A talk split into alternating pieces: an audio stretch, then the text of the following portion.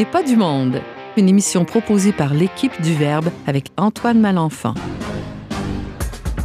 Aujourd'hui à l'émission, on commence l'épluchage de notre dossier du printemps à la revue Le Verbe avec notre journaliste Yves Casgrain qui fait le point sur la vieillesse. On découvre aussi un couple de vieux pieux avec Brigitte Bédard, notre journaliste, chroniqueuse et auteur, qui nous parle de Jean-Claude et Marie-Rose Blot. Et finalement, on se plonge dans une situation complexe qui est celle des chrétiens d'Orient avec le collaborateur au Verbe Jean-Mathias Sargologos. Bref, on n'est pas du monde.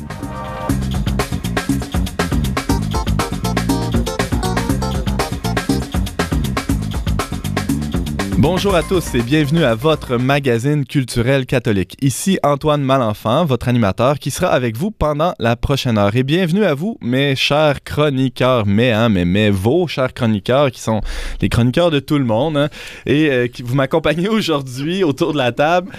Euh, alors, à ma droite, Brigitte Bédard, qu'on accueille pour une deuxième fois à l'émission. Salut, t'es de bonne humeur? Ben oui, je suis ta chroniqueuse. Ah, t'es ma Antoine, ça me fait plaisir. Non, mais t'es pas mon appartenance, là non plus. Faut pas trop être Je possessif. n'appartiens qu'à Dieu. Ça, c'est vrai. Ben, à mon c'est mari beau. après. On espère qu'il nous écoute, euh, euh, Sûrement. ce cher époux. Euh, Yves Casgrain aussi nous accompagne pour l'émission d'aujourd'hui. Salut Yves. Salut. T'es tout sourire toi aussi. Ah, toujours, toujours. Les auditeurs n'ont pas le visuel. Moi, j'ai la chance de, de- de voir tes yeux plissés, tes- ton sourire euh, bien franc. Et Ouais. pour la première fois à l'émission, Jean-Mathias, bonjour. Allô Antoine, bonjour Brigitte, bonjour Yves. Salut. Bonjour. Ça va bien? Oui. Alors, on, on a la, la- la joie d'entendre euh, ta voix, ta- ton accent aussi, qui, est, euh, qui euh, met une couleur différente à l'émission. On est, on est très heureux de, de t'accueillir. On aura euh, l'occasion dans les prochaines minutes de faire plus ample connaissance et de, de voir euh, d'où d'où nous vient ce- cette musique à nos oreilles. Avec grand plaisir. Alors, sans plus tarder, plongeons-nous dans, le premier, euh, la, première partie de cette émission avec euh, une chronique euh, de, d'Yves Casgrain qui nous parle de la vieillesse. Pourquoi la vieillesse? Tout simplement parce que dans le, numéro de printemps de la revue et du magazine Le Verbe, c'est le sujet qu'on a décidé d'aborder. On a décidé de l'aborder d'une manière qui, en tout cas, on a essayé de, ne pas verser ni dans le, misérabilisme ou dans une version ou dans un regard trop triste de ce qu'est la vieillesse, mais non plus dans, une version, dans un regard qui serait trop, euh, trop jovialiste. Donc, on essaie finalement de tracer un portrait qui soit le plus juste possible. Euh, du moins, c'est notre intention. Et euh, pour y arriver, on a demandé évidemment à nos journalistes de- d'enquêter, d'aller sur le terrain, de rencontrer des gens.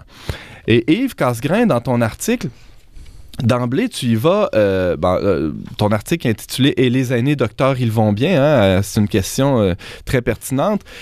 Tu commences ton article avec un aveu. Euh, tu dis que malgré tes, tes 55 ans bien sonnés, euh, je peux me permettre de, de ton âge parce que c'est toi-même qui, euh, qui l'avance. Euh, tu, euh, tu avoues ne pas te questionner si souvent que ça sur, sur tes, tes- tes vieux jours et sur euh, ta fin aussi.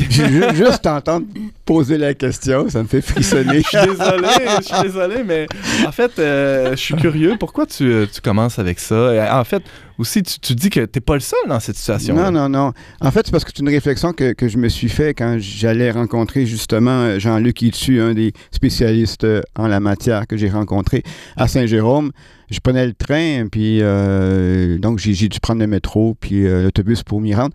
Et euh, je voyais le monde qui s'affairait, puis c'était le bonheur le matin, puis je me disais tout d'un coup, il y a une pensée qui m'est venue comme ça. J'ai dit, est-ce qu'ils pensent à leur mort, puis- puis à, à leur vieillesse? Puis là, ben, j'ai été obligé de me, de me rendre compte que moi-même, je me pose pas ce genre de questions-là. Combien de fois me- par jour, combien de fois par semaine ou par mois tu peux te poser cette question-là? Ah, je Euh, sais pas, je vais pas compter ça, mais souvent, je me suis finalement. demandé, je dis pourquoi? Ben, c'est peut-être une question de survie psychologique, on veut pas y penser.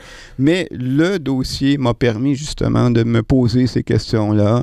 Euh, quand même, c'est une étape extrêmement importante de notre évolution. Et euh, ben, ça m'a donné justement le, le- le moment euh, pour justement me poser ce genre de, de- de questions existentielles qui sont extrêmement importantes. Alors, on aura l'occasion de- d'en parler dans les prochaines minutes. Tu as rencontré des, experts euh, pour, euh, pour ces articles-là.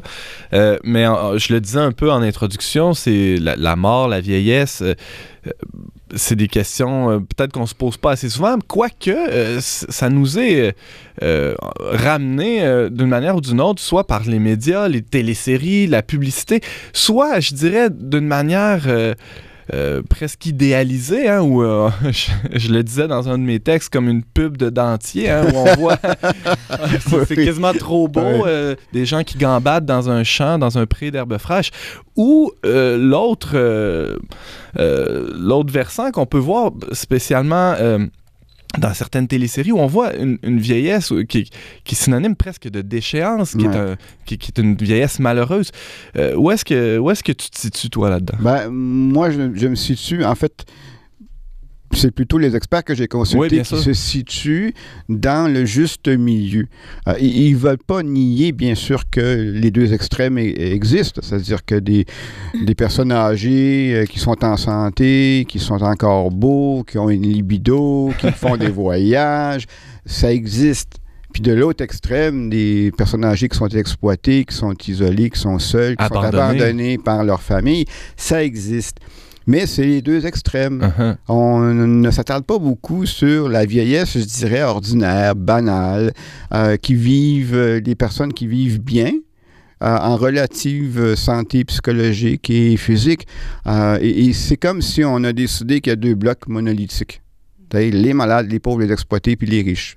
Entre les deux, il n'y a rien. Hmm. Et justement, une des deux experts, experts que j'ai euh, consultés, Valérie Bourgeois-Guérin, qui est professeure en psychologie à l'Université de, de- de Québec à Montréal, et qui est, euh, ça, à Montréal, et qui est aussi euh, psychologue clinicienne à Ottawa, Oui. disait que euh, justement, c'est un danger de mettre juste deux blocs, et parce qu'on on focus sur deux aspects de la vieillesse, et on oublie, on peut oublier en tout cas, qu'il y a monsieur, madame, tout le monde, si on peut le dire, qui vivent une vieillesse euh, ordinaire. Avec des difficultés, mais aussi avec des, des joies, des, des- des beaux moments, évidemment. La réalité est beaucoup plus complexe. Eh, C'est une beaucoup série plus de. nuancé, Ouais, c'est beaucoup ça. plus nuancé. Et euh, je reviens à ce que, ce que disait Valérie Bourgeois-Guérin, cette psychologue que tu as rencontrée. Elle, elle parle de- du concept de bien vieillir, hein, avec un trait d'union entre les deux. Qu'est-ce que c'est que ce bien vieillir, là? Ben, en fait, on aime bien euh, conceptualiser, hein, puis on aime bien dire euh, qu'est-ce que ça prend pour euh, arriver à une vieillesse euh, heureuse. Bon, ça prend bien sûr euh, une bonne cognition, moins de- pas beaucoup de pertes cognitives, être en santé physique, avoir euh, une bonne relation sociale. Bon, et, et tous les programmes sont faits en sorte pour que ça- tout ça, ça fonctionne bien. puis Un que la beau personne fonds de pension aussi. ben, bon fonds de pension, avoir de l'argent, et puis euh, bon. Et, et- mais ça, c'est comme l'idéal. Ouais. Hein, on focus sur, encore une fois, on focus sur l'idéal. Et le problème avec cette expression-là, ce concept-là de bien vieillir, ça suppose aussi qu'on peut mal vieillir, qu'on peut a- avoir l'échec aussi. Donc, beaucoup de personnes âgées pourraient, en fait, en arriver à ne pas exprimer leurs besoins, tout simplement pour ne pas être jugées. Il y a une forme de, de- de moralisation. Il faut, il faut bien faire les choses, il faut bien vieillir. faut correspondre Euh, remplir toutes les- déjà les- les bien établis. Mhm. Bon, un peu comme avec nos, nos petits bébés, on, on les voit grandir. Bon, à tel, à tel âge, ils doivent marcher, à tel âge, ils doivent euh, faire ci, faire ça. Bon, on fait la même chose avec les personnes âgées. Si tu veux être heureuse, faut pas tu sois malade. Il faut pas que tu, euh, que sois pauvre. faut pas que euh, tu sois pas isolé. Bon, ce genre de, choses-là. Mais dans le fond, euh, oui, le bonheur, en fait, peut être possible malgré tout, malgré tout ça. Bien entendu. Et, mais Yves Casgrain, bon, tu as rencontré cette experte-là, Valérie euh, Bourgeois-Guérin. Tu as rencontré aussi euh, Jean-Luc Etu, qui aussi euh, œuvre dans, dans le domaine de la psychologie, c'est ça? Oui, il n'est pas un psychologue comme tel, il pratique pas, mais il a Mhm. une maîtrise en psychologie et en counseling également. Alors, pour cet article, Et les aînés docteurs, ils vont bien, publié dans la, la revue Le Verbe, Yves Casgrain, euh, tu, tu traces un peu un espèce de portrait psychologique ou euh, tu enquêtes de ce côté-là. Euh, Qu'est-ce qu'il y en est de la santé mentale des, des personnes âgées? Encore une fois, c'est une question qui est difficile à, à répondre, dire s'ils sont en santé psychologique. Mhm. On ne peut pas répondre, dire tous tous les, les personnes âgées sont en santé psychologique, en bonne santé psychologique. C'est impossible. Euh, on voudrait bien, on dit ah, ils sont malheureux, ils sont pas malheureux. Non, c'est impossible. On ne peut pas faire ça. Pourquoi? Parce que chaque chacune de ces personnes-là a une trajectoire personnelle qui est, qui, personnelle, qui qui bien à elle et qui fait que, on ne peut pas dire euh, si l'ensemble des personnes âgées sont, euh, sont heureuses. Par contre, on peut évidemment mettre des pourcentages puis dire oui ou non, effectivement, si, euh, si tel pourcentage sont heureuses, tel pourcentage se disent non. Étonnamment, il y a certaines études qui démontrent que plusieurs personnes âgées qui sont interrogées vont vous répondre qu'elles se sentent beaucoup plus heureuses qu'à l'époque où elles étaient actives. Mhm. Alors qu'on pourrait croire le contraire. hein. C'est une période où, justement, on subit des pertes une après l'autre et certaines vont vous dire, ben non, moi, je suis, je suis encore, je plus heureuse qu'avant. Euh, on appelle ça, euh, c'est comme une espèce de, de- de paradoxe du vieillissement.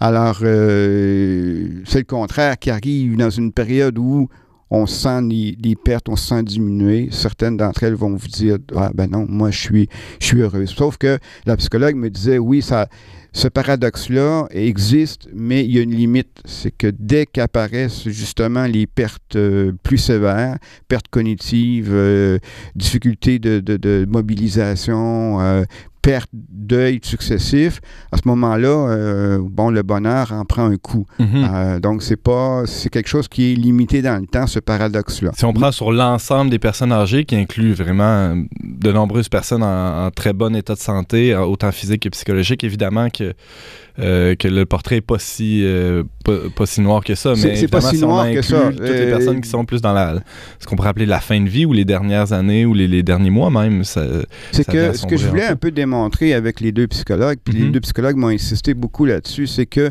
euh, il est possible d'être heureux, même en chaise roulante, hein, même en mangeant mou. Dans- oui, mais c'est Ouais. cliché, mais oui, c'est possible.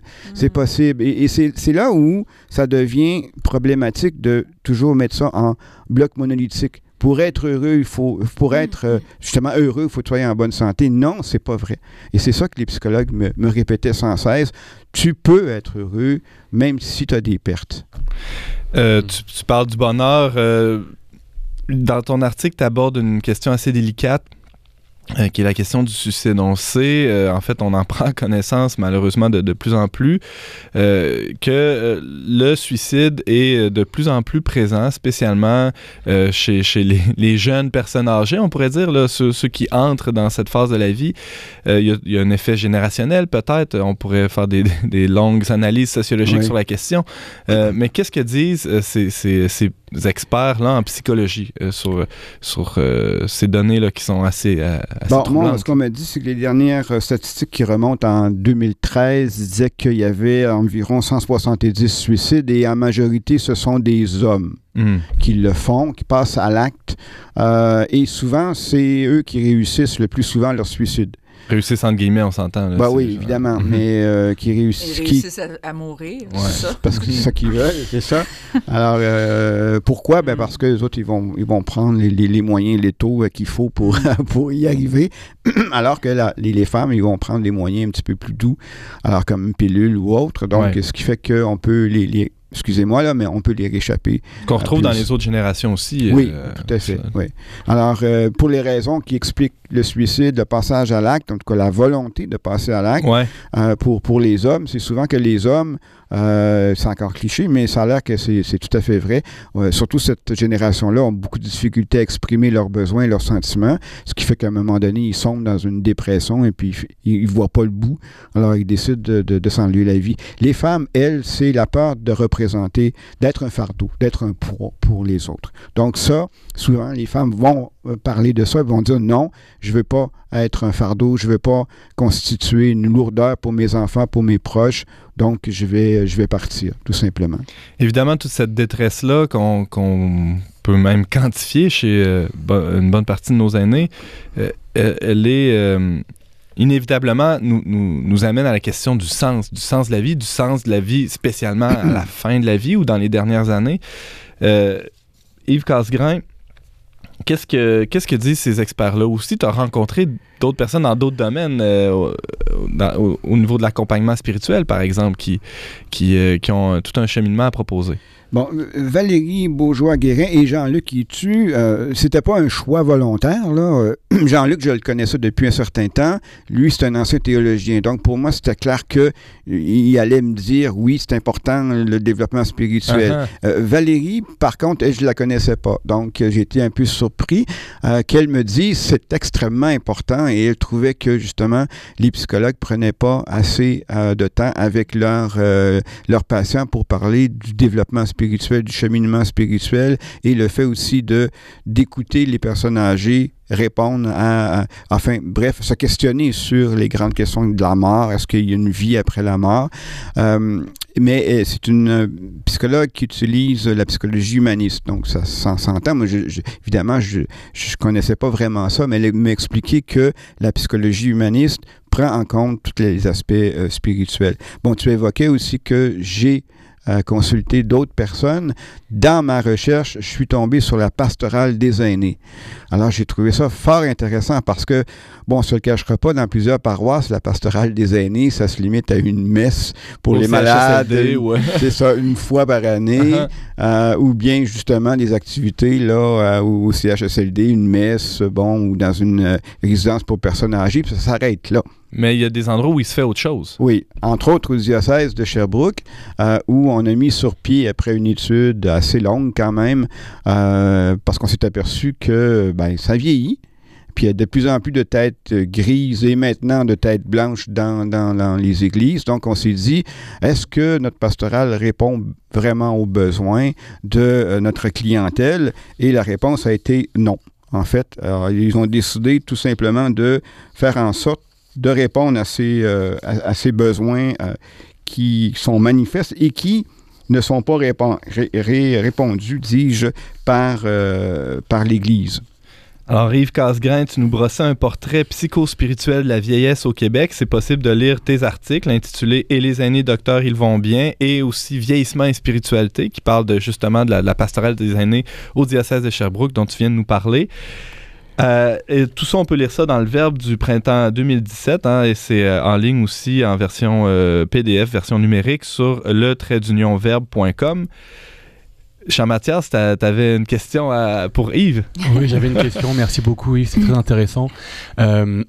Face à la situation de détresse que vivent certaines personnes âgées, euh, quelles sont les pistes de solution? Est-ce que tout repose uniquement sur le rôle de l'État qui doit dépenser plus dans les CHSLD ou autres Ou alors est-ce qu'on a aussi un, questionnement à faire, nous, en tant que société, sur la façon qu'on a au niveau individuel de... de, je ne vais pas utiliser le mot traiter, mais de, prendre soin de nos aînés, en fait? Oui, c'est une question complexe. Euh, J'ai posé la question à Jean-Luc, ça ne paraît pas dans, dans- l'article, puis il m'a dit, euh, vous savez, dans certaines sociétés, on prend en charge, la famille prend en charge les, les, euh, euh, personnes âgées et ça devient comme un fardeau euh, incroyable pour, certes, pour euh, les enfants qui arrivent plus là à s'en sortir parce qu'ils doivent euh, justement veiller à, leurs parents, sur leurs grands-parents.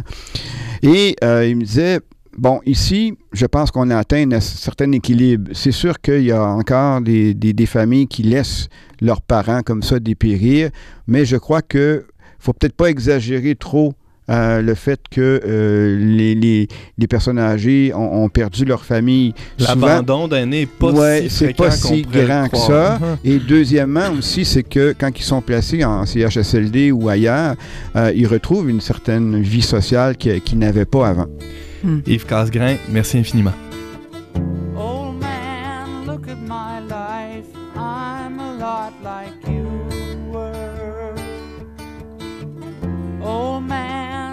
My life. I'm a lot like you were.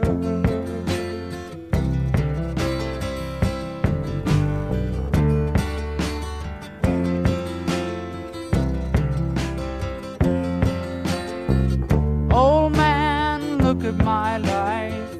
24 and there's so much more. Live alone in a paradise that makes me Love lost such a cost. Give me things that don't get lost. Like a coin that won't get tossed,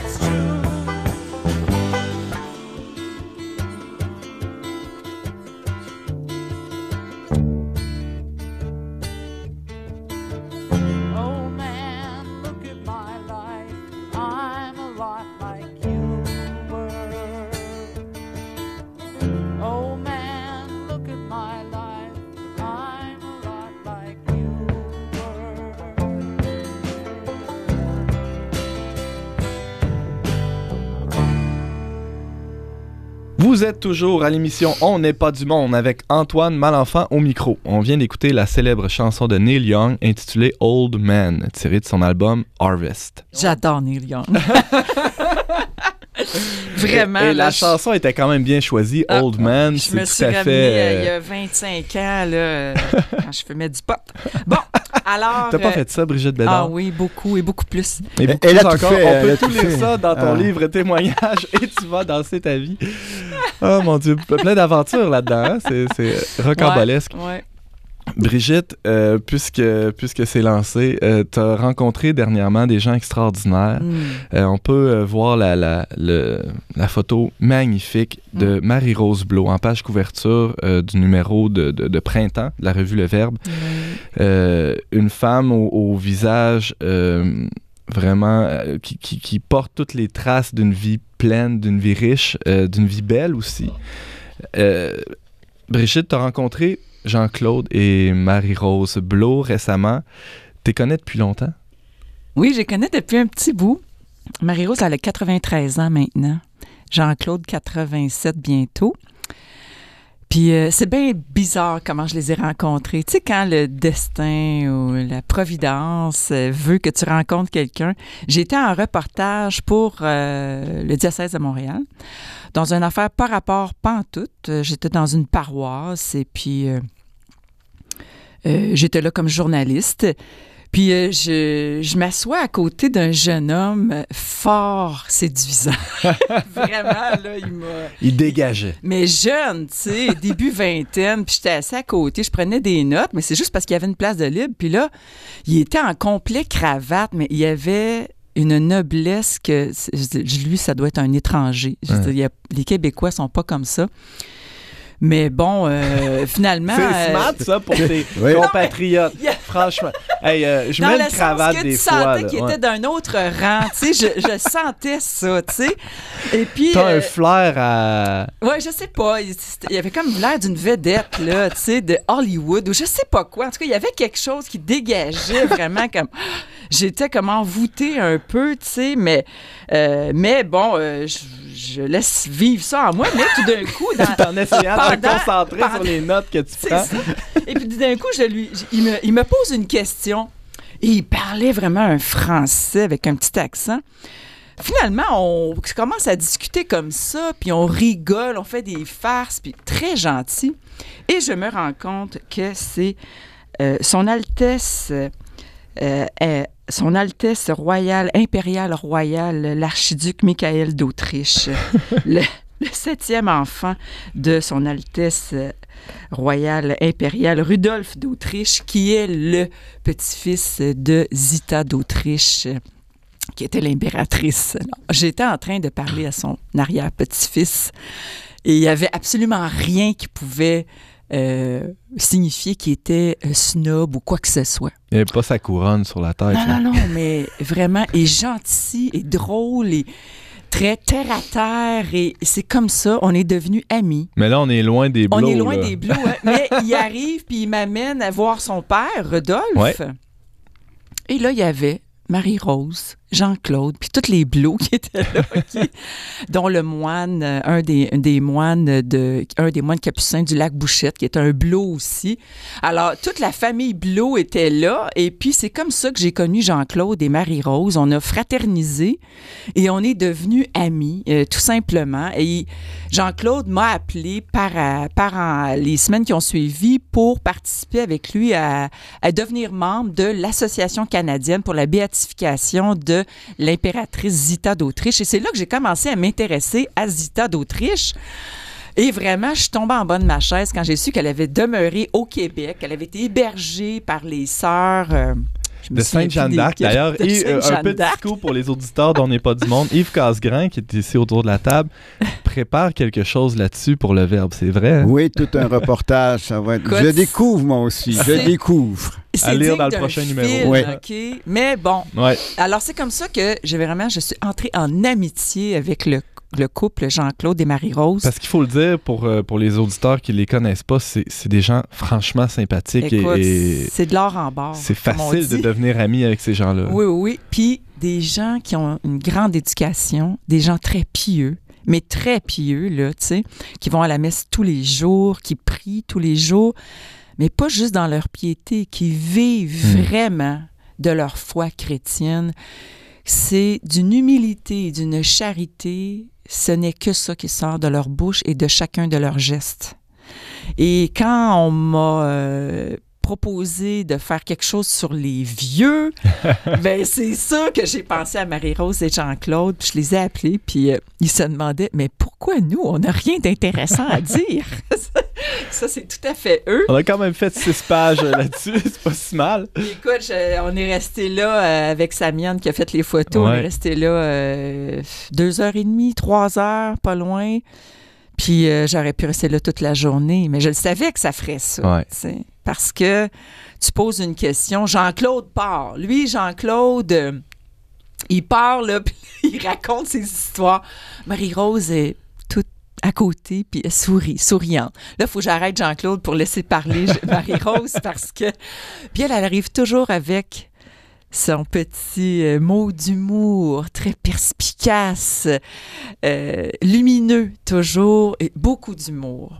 Alors, quand Jean-Claude dit on s'est marié un 24 juin parce que c'était la fête de la Saint-Jean-Baptiste, euh, patriote, et puis le jour des patriotes, et puis le jour des Canadiens français, ça parle, ça, ça parle, qui dit. puis Jean- Marie-Rose qui dit ben non, ben, dans le fond, c'était parce qu'on savait que tout le monde allait être en congé.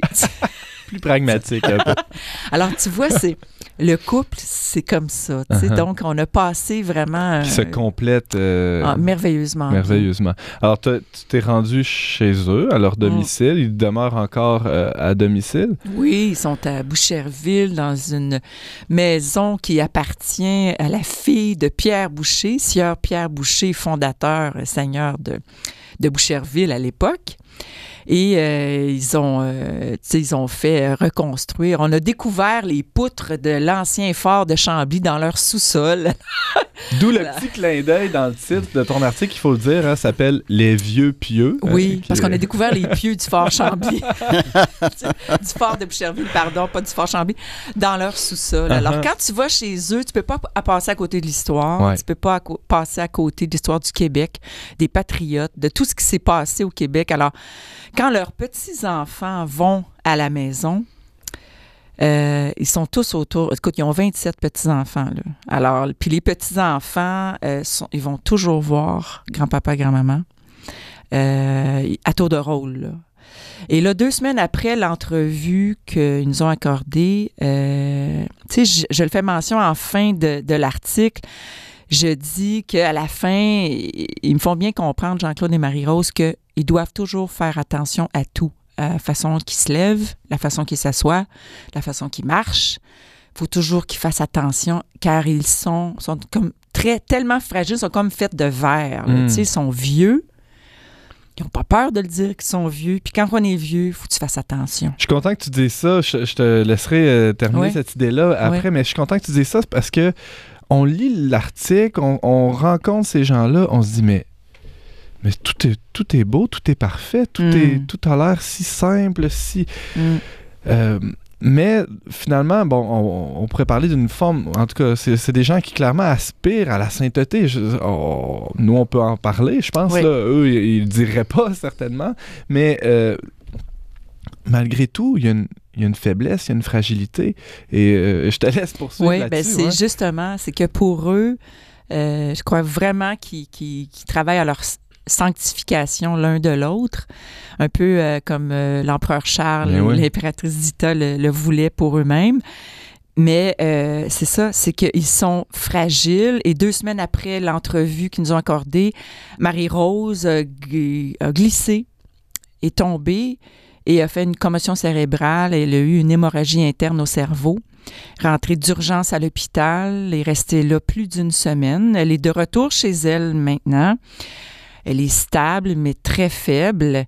Et euh, tout le monde euh, se relaie à son chevet parce que là, on ne sait pas qu'est-ce que ça va donner. Elle Mhm. va bien. Mais tout ça, c'est fait. Je parlais avec Jean-Claude et puis tout ça, je dis comment elle va, comment va son moral? Il me dit, les yeux pleins d'eau. Elle va merveilleusement bien. Comme- Mais les yeux pleins d'eau. Il pleure Ouais. toujours, Jean-Claude. il pleure toujours. Il n'y a pas une fois où je ne lui ai pas parlé, même dans les réunions d'affaires euh, autour de l'association euh, Zita. Pas une fois qu'il parle sans avoir les yeux pleins d'eau. C'est un homme d'une grande sensibilité, mais en même temps un scientifique euh, qui a bâti la compagnie Medicus, que peut-être plusieurs connaissent. Qui œuvrait dans, dans le domaine des prothèses. Qui c'est ça? œuvre dans le, oui, puis qui a révolutionné le monde de la prothèse au Canada et en Amérique du Nord parce que lui, il est allé en Allemagne euh, après la Seconde Guerre mondiale vraiment euh, travailler pour euh, remettre sur pied tous les gens qui étaient qui, qui avaient été atteints de la poliomyélite. Mm. Puis il y en avait beaucoup au Québec. Et puis lui a travaillé une nouvelle sorte de plastique qui était construit sous forme de moule. Puis il a ramené ça au pays et c'est comme ça qu'a parti euh, Medicus et puis qu'il a formé des, des prothèses, orthèses. Puis aujourd'hui, c'est connu partout au Canada et son deuxième quand même euh, en Amérique du Nord euh, pour les. Et moi, j'étais une fidèle cliente parce que bon, j'ai les pieds plats. Puis, puis je fais des varices suite à ma quatrième grossesse. et puis ils font des bas sport aussi. Ah, puis ben. j'étais une fidèle cliente, mais je savais pas que c'était Jean-Claude qui avait mis ça sur pied, qui a légué ça maintenant à sa fille Jacinthe, qui est la mère de Lisande euh, Ménard, qui est euh, la fameuse, euh, comment elle s'appelle, tu sais, dans la, la Passion d'Augustine. Oui, c'est qui tient le rôle principal. Voilà, Oui. qui, euh, je me souviens plus de son nom, mais qui fait le, le- le rôle de la jeune euh, pianiste. Mhm. Donc, je ne savais rien de ça. Il ne m'avait jamais rien dit, malgré toutes les années où on se connaissait.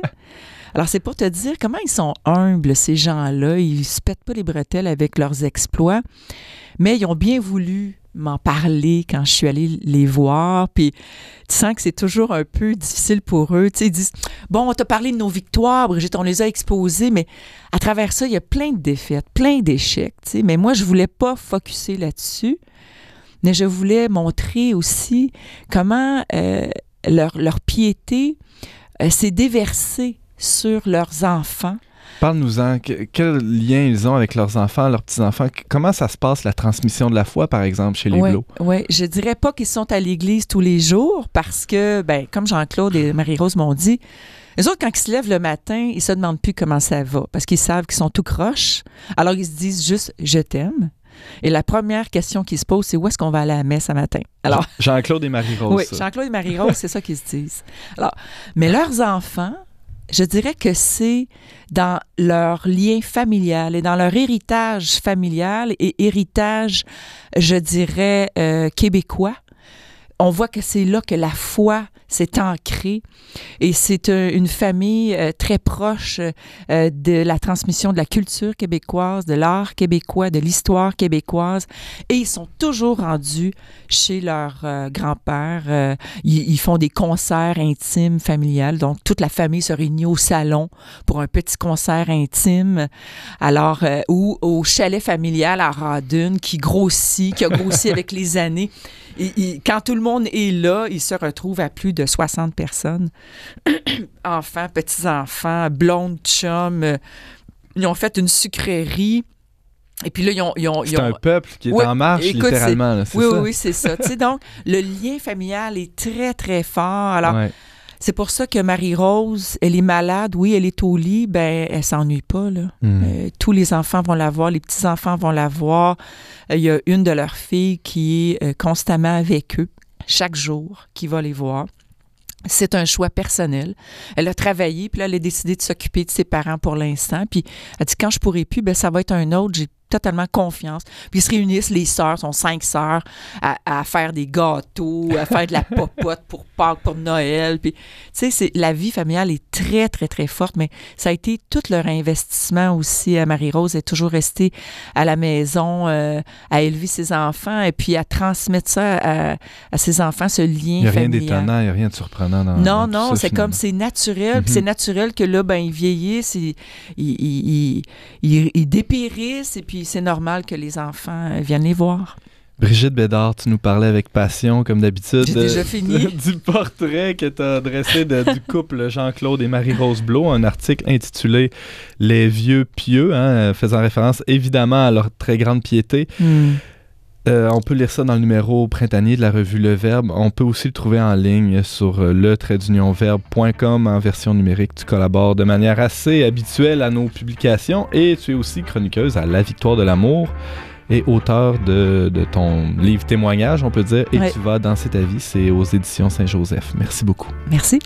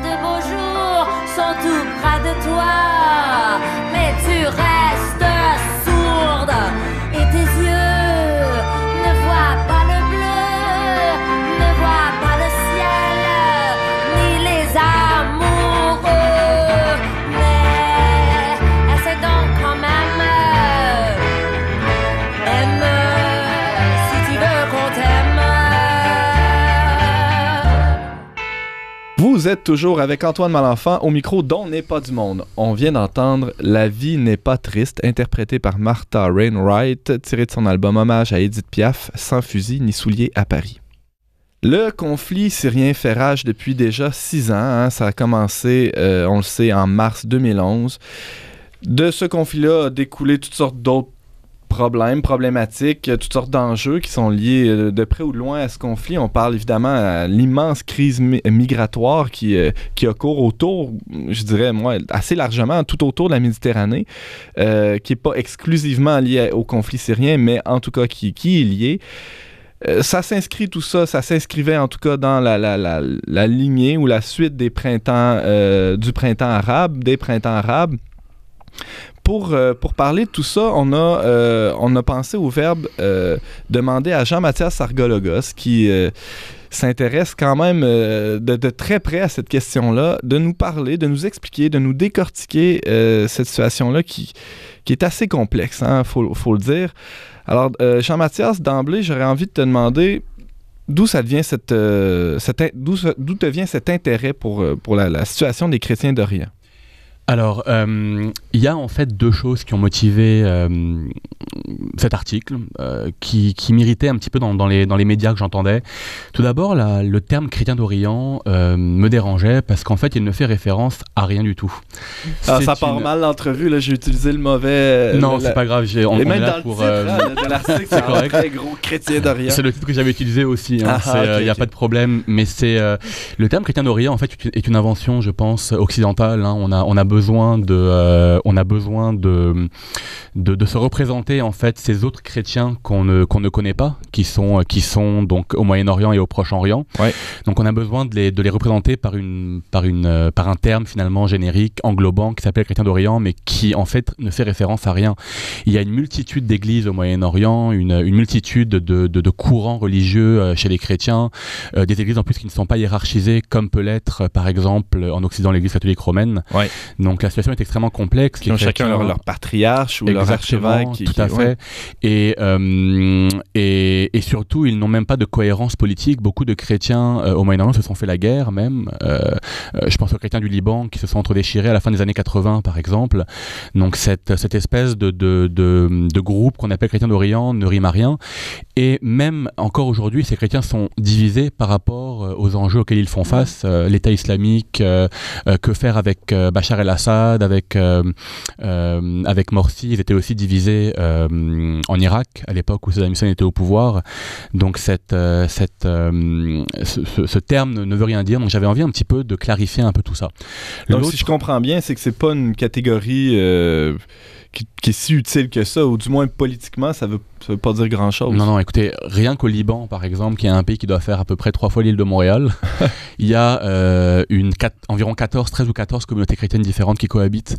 Donc c'est très compliqué, c'est très complexe. Euh, L'autre... chose qui a un petit peu motivé ma volonté d'écrire cet article-là, Ouais. c'est que j'étais irrité dans les, dans les médias d'entendre euh, quelque chose d'assez récurrent, qui était de dire que Bachar el-Assad était le protecteur des chrétiens d'Orient. Euh, parce que parce que c'est faux en fait, c'est une erreur. Euh, je pense qu'il y a une il y a une mécompréhension des enjeux au Proche-Orient liés à la guerre en Syrie.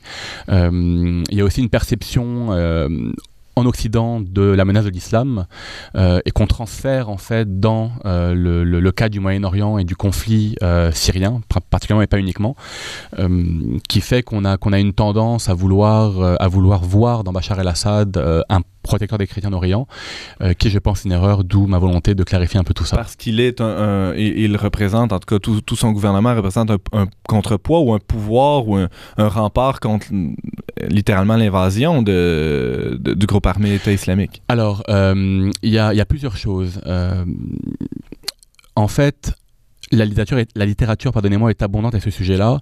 Euh, en Syrie, en tout cas dans le cadre du contexte syrien, la, hum, l'émergence et le renforcement euh, de l'État islamique et d'une et d'une révolution islamique a été en très grande partie euh, le fait de Bachar el-Assad. Euh, Bachar el-Assad, au début de la révolution syrienne, qui était une révolution démocratique, il faut le dire, euh, aujourd'hui ce n'est plus vrai, il faut aussi le dire, mais en tout cas à l'époque du début de la révolution islamique, les, les islamistes étaient, donc les islamistes radicaux on entend, hein, étaient, étaient, faisaient partie en fait des belligérants, mais il y avait d'autres groupes qui étaient, étaient des groupes démocrates, euh, composés entre autres de chrétiens. Et euh, Bachar el-Assad euh, a, instrumentalisé en fait cette révolution. Il a libéré par exemple de ses prisons l'ensemble des terroristes islamistes qui avaient été emprisonnés pour aller gonfler les rangs de, de- de- des groupes rebelles islamistes. Il y a aussi des témoignages quand vous lisez en ligne, j'ai pas les références, je m'en excuse, mais quand vous lisez en ligne, une recherche Google sera suffisante. hein. De toute façon, dans l'article oui, euh, oui, il y a- il y a les références, y a- y a les références, euh, dans l'article, ouais. exactement. Mais par exemple, les- des, des, des groupes euh, révolutionnaires démocrates qui témoignaient des avions de Bachar el-Assad qui allaient les bombarder euh, lorsqu'ils se battaient contre l'État islamique, par exemple. Euh, donc l'i- l'idée derrière tout ça était vraiment de faire émerger une révolution finalement islamiste, de la radicaliser, pour pouvoir ensuite se positionner comme étant euh, l'unique rempart contre ces derniers. Euh, Et on, on- comme tu le disais un peu plus tôt, on a tendance à, euh, peut-être justement par, par réflexe ou par euh, projection, en tout cas par toutes sortes de, de, euh, mauvais procédés cognitifs, on pourrait dire, de, de, dédouaner Bachar al-Assad de toutes sortes de choses, alors que on, on, peut voir, en tout cas dans certains articles, je, pense à un article que j'ai lu dans la revue 21 où on pouvait tracer la filiation de l'horreur littéralement entre le régime al-Assad, en tout cas celui de son père, et, et les nazis dans la, la, la, torture, dans la, euh, les emprisonnements, euh, etc. Oui, effectivement. Alors, il y a une. euh, je ne sais pas très bien quel article tu fais référence.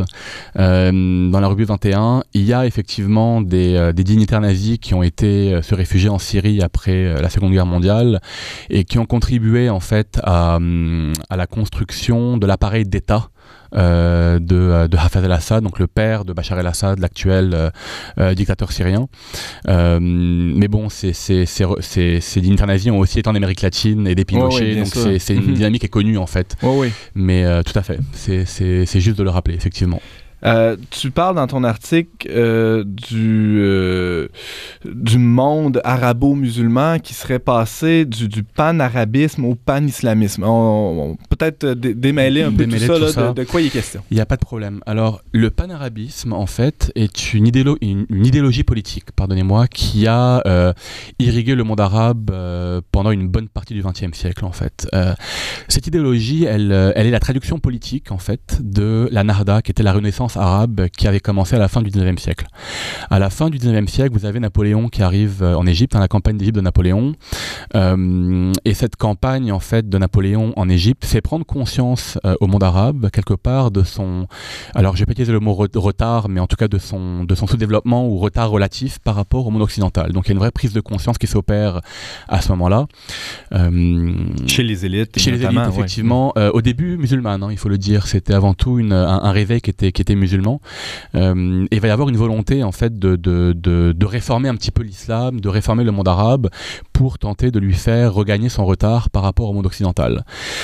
Euh, donc, euh, c'est ce qu'on Et les- appelle la, la, la Nahda. Oui, pardon, excuse-moi. Oui, non, je t'en prie. Et les chrétiens qui sont à, à quel- en quelque sorte à mi-chemin entre la culture occidentale et les chrétiens arabes et, les, et la culture arabe, comment ils se positionnaient là Alors, j'y viens justement, c'est la Mhm. suite, tout à fait. Alors, la, la- la Renaissance arabe va avoir comme principale mission de faire pénétrer dans le monde arabe euh, les principes de la modernité occidentale.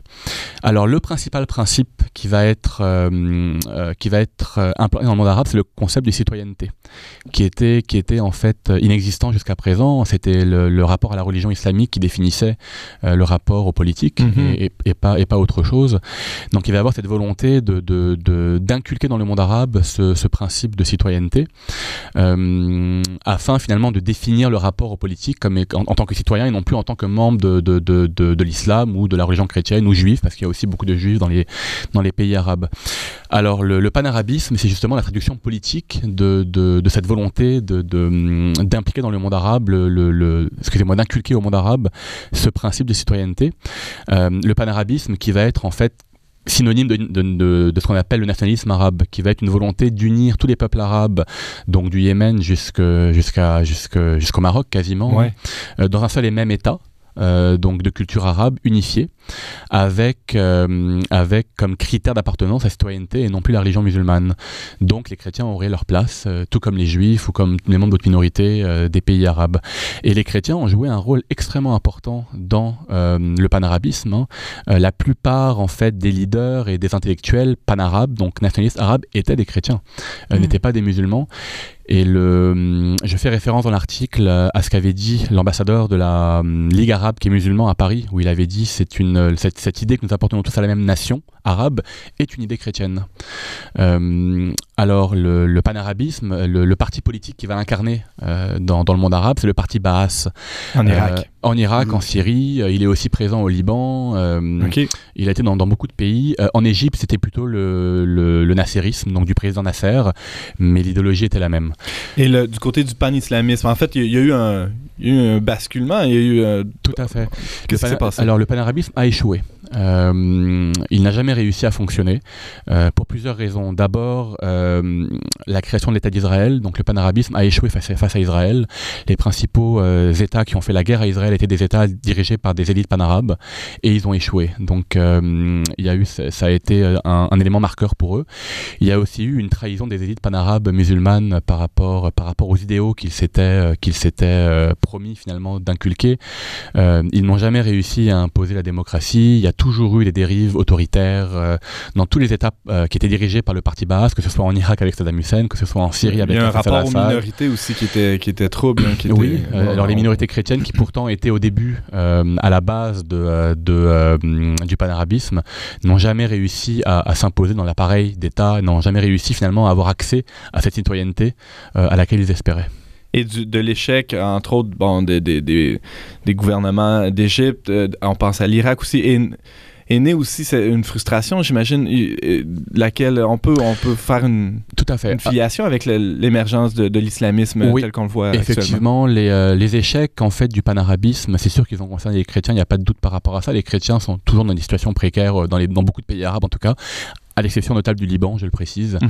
Euh, mais dans beaucoup de pays arabes, ils sont toujours en, en situation précaire. Mais euh, l'échec du panarabisme a aussi eu des, des répercussions sur les musulmans eux-mêmes, finalement. Euh, le sous-développement économique chronique, le, des interventions américaines successives aussi Ouais.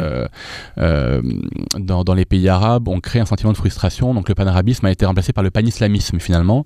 Le panislamisme, finalement, qui vise la même, la même idéologie que le panarabisme. Donc unifier, encore une fois, les pays arabes, mais cette fois-ci Sous Euh, un califat. sous un califat. En fait, c'est la recréation du califat. D'ailleurs, c'est ce qui est, c'est ce qui est, c'est ce qui est euh, revendiqué par l'État islamique. hein. C'était, en tout cas, pour ce qu'il en reste, parce qu'il est, il, Ouais, a- ouais. il a, il est plus aussi puissant, il est plus aussi fort qu'auparavant, mais il y avait cette volonté, en fait, de recréer un califat, donc de recréer ce qu'on appelle l'Oumma euh, en islam, qui est la communauté de croyants. Donc de recréer finalement une entité politique euh, panarabe, mais cette fois-ci non plus avec la citoyenneté, mais avec le, le critère religieux. Euh, Jean-Mathias Argologos, j'ai bien peur qu'on doive te réinviter une, une autre fois pour poursuivre la discussion. C'est passionnant. En tout cas, Ouais. pour les auditeurs, vous pouvez euh, poursuivre la, la réflexion ou euh, continuer à, à en apprendre davantage en lisant cet article qu'on publie dans le, le numéro de printemps de la revue Le Verbe qui s'intitule Chrétien d'Orient entre despotisme et islamisme, qui nous dit finalement, euh, tu me corrigeras si je me trompe, que, que les chrétiens d'Orient, ben, peu importe leur dénomination, on peut, on peut dire qu'ils qu'ils se sont en, quelque sorte fait avoir, euh, que, soit par le panarabisme, panarabisme ou le panislamisme.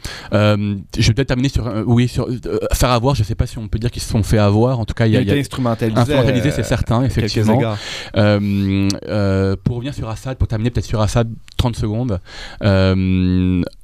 Au fait, dire que Assad est le, protecteur des, est le protecteur des chrétiens d'Orient est une erreur.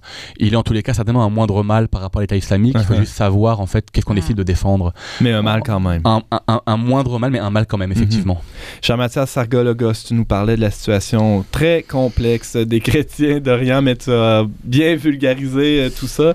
On, on va pou- pouvoir poursuivre la discussion euh, dans une autre émission entre despotisme et islamisme. C'est le sous-titre de ton article. Tu rédiges actuellement une sous la direction de Sami Aoun sur un sujet euh, connexe à, cet article-là.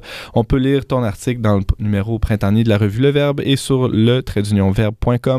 Tu es aussi, notons-le, euh, correspondant québécois euh, à la revue française d'écologie intégrale Limite. Merci beaucoup, Jean-Mathias. Merci à vous pour l'invitation.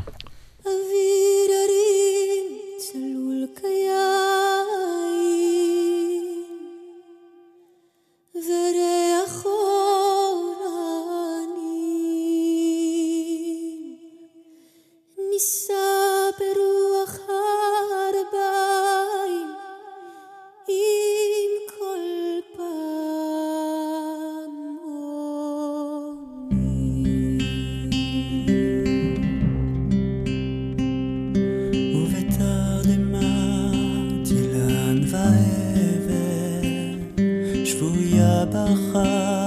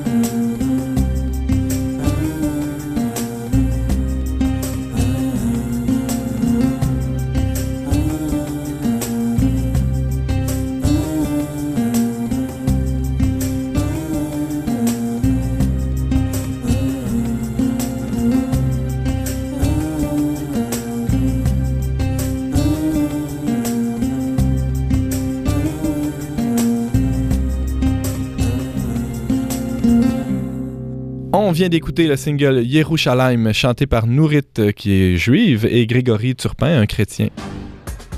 On recevait cette semaine le journaliste Yves Casgrain, la journaliste chroniqueuse et auteure Brigitte Bédard et Jean-Mathias Sargologos, correspondant québécois pour la revue d'écologie intégrale Limite.